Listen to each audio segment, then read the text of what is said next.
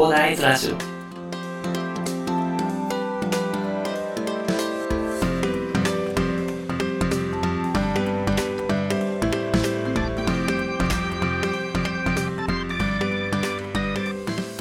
はい、おはようございます。こんにちは。こんばんは、広大です。えこの番組ではですね、一級建築士、ブロガー、ポッドキャスター、セールスデザイナーの私がですね、日々の活動を通してサラリーマンの方が楽しく生きるために役立つ情報を、建築やビジネス関係を中心にですね、お話しさせていただいております。いつも聞いていただきありがとうございます。さて、本日はですね、10月21日水曜日ですね、えー週の折り返しになります。えー皆さん、どんな感じですかね？お疲れ様って感じですかね？まあ私も今日は在宅ではなくて、えっ、と、会社に行きますんでね。まあ、そんな感じで、今週も頑張っていますというところでね。で、今日は、昨日配信したものにですね、コメントをいただいておりましたのでね、まあ、それについてまずね、回答というか、コメントをさせていただこうかなと思います。こちら、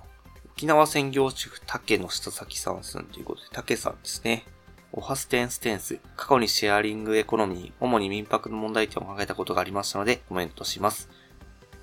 マッチング業者の裏話を聞くと、便利さと豊かさの関係性は必ずしも一致しないことや、規制緩和など考えられました。ステンステンスということでね。まずですね、なんか、おはす、このステンステンスがですね、まあ、私の妻も言ってたんですけども、これ、なんか私のオープニングのところを、えっ、と、言語化してるみたいなんですけどね。あの、奥さんも言ってたんですけど、かなりハマってると。もうこれはもう竹さんのものになっちゃってますね。まあ、もともとこの曲自体がね、フリーの BGM なので全然大丈夫なんですけど、まあなんか、これが挨拶みたいになってますね。びっくりしましたね。はい。まああとですね、まあ、そのマッチング、便利さと豊かさの関係性は必ずしも一致しないっていうことはですね、まあかなりこれは深い話というか、そう、そうなんですよね。そのまあ、便利じゃないから豊かじゃないかっていう話でもないんですよ。例えば、なんか昨日見てた動画だと、やっぱり駐車場っていうかまあ、庭とかね、すごい広くて気持ちいい空間なんですけど、まあ、普通の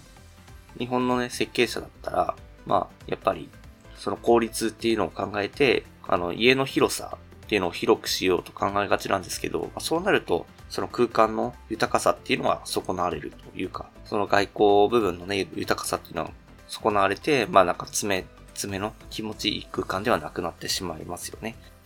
まあそんな感じでね、やっぱりま便利さと豊かさの関係性っていうのはまあ確かにですね、必ずしも一致しないと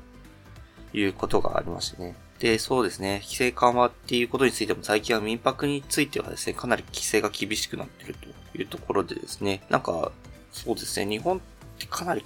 多分規制厳しいですよね。なんか、本当海海外に比べて、こういうシェアリングエコノミーっていうのはなかなか普及しづらい環境になりつつあるのかなと個人的には思ってたりもするので、まあ民泊でね、結構、まあ、問題も起こっちゃったんでね、まあそれもあるんですけどね、なかなかね、やっぱりよく調べてない方とかね、っていうのは、まあ手を出したりとか、あとまあ、あんまり良くない人たちが、まあ手を出しちゃったりすることでね、本当に真面目にやってる人たちの首が締まってしまうっていうのは本当にね、残念なことなんですけどね。まあなかなかね、まあ消えないですよね。こういう悪徳業者というんですかね。まあなんかあんまり良くない業者さんっていうのは消えないですよね。まあそこら辺でね、まあちょっとね、民泊、今後の日本のシェアリングエコノミーがどう発達していくのかっていう、まあ展開されていくのかっていうのはちょっと気になるところなんですけど、まあちょっと民泊についてはね、若干厳しいようなところがありますんでね、まあそれをどう解決していくかっていうのもあるんですけどね、まあ今後の動向にも注目していきたいなと思います。で、今日の話なんですけどね、まあ、今日はニュース紹介ということで、あとはお話しようかなと思うんですけども、まあ、リノベーションのニュースということなんですけど、なんか高尾山口駅前でワーケーション対応ホテルを開発ということでね、その京王電鉄さんがですね、まあ、かなり有名な、あの、高尾山口駅前、京王電鉄高尾線のね、高尾山口駅前のね、ホテルをリノベーションして、まあ、体験型ホテルを開発するらしいんですよね。1990年築の鉄筋コンクリート像地上5階建ての旧ホテルを、まあ、京王電鉄さんがですね、買い取ってですね、まあ、リノベーションするとで、まあ、日帰り登山では味わえない朝、昼、夜のね、風景とか自然を楽しめるアクティビティの食事を提供するっていうことでね、まあ一般的なホテルの利用に加えて、学生、社会人、サークルなど様々な団体の合宿や研修にも対応する他ですね、ワーケーション拠点としても提供するというニュースがありましたね。まあこれが、えっと、不動産ニュースということで、不動産流通研究所さんところでね、まあニュースとして出てたんですけどね。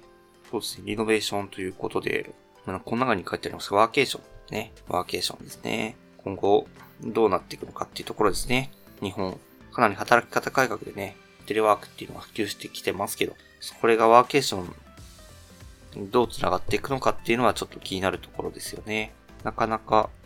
で、なんかワーケーションのプランとか見てね、日帰りで帰れるのかなっていう思ったんですけど、なんか、プランとか見てるとそうでもないんですよね。なんかね、2泊以上とかね、なんか7泊、7泊以上でお得みたいなね。なんかメリットとか調べてみて、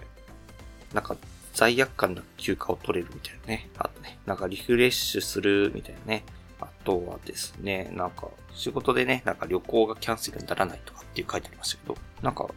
どうなんですかね。なんかまあワーケーション対応ということで Wi-Fi 環境とか、まあ、デスクとか整えられてたりね。あとなんかレンタルオフィス、あとコワーキングスペースとかが設置されてるみたいなんですけどね。まあ、なんかどうなんですかね。なんか私あんまりこれを見る限りちょっと私がね、利用したことがないんで何とも言えないんですけども、まあ、なんかこれを見る限りあんまり普通のホテルと変わんないんじゃないかなって個人的に思っちゃうのは私の性格がひねくれてるんですかね。まあ、ちょっとそこら辺わからないんですけど、まあ、そんな感じでね、まあ、高尾山口の方でワーケーション対応ホテルっていうのをね、開発するらしいのでね、まあ、これできたらですね、まあ、リノベーションってどんな感じなのかとかね、あと、ワーケーションってどんな感じなのかっていうのも二つあの、味わえますんでね。まあ、不動産とかね、まあ、リノベーションしたらどうなんだろうとかね、思ったりする方とかね、ワーケーションってどんな感じなんだろうって思う方は、ちょっとこれからリノベーションするっていうことなんで、ちょっとまだすぐっていう話でもないみたいなんですけどね。まあこれができたらですね、皆さん行ってみてはいかがでしょうか。まあ、どっちかというと調査みたいな感じになっちゃいますけどね。まあそれでいいなって思って、こう、ワーケーション使いたいなと思ったら、ワーケーションで使ってもいいですしね。まあ、そんな感じでニュースで流れてましたんで、ご紹介させていただきました。では、今日はですね、こんな感じで終わりにしたいと思います。最後にお知らせだけさせてください。この番組ではですね、皆さんが困っている悩みとか、話してほしい内容を随時募集しております。コメント欄や Twitter の DM などでどしどし送ってください。Twitter とかにリンク概要欄に貼っておきます。それでは今回はこんな感じで終わりにしたいと思います。このような形で、皆さんの耳だけで役立つ情報をゲットできるように、死に物狂いで情報をゲットして毎日配信していきますので、ぜひフォロー、コメントのほどよろしくお願いいたします。では最後までお付き合いいただきありがとうございました。本日も良い一日をお過ごしください。それでは。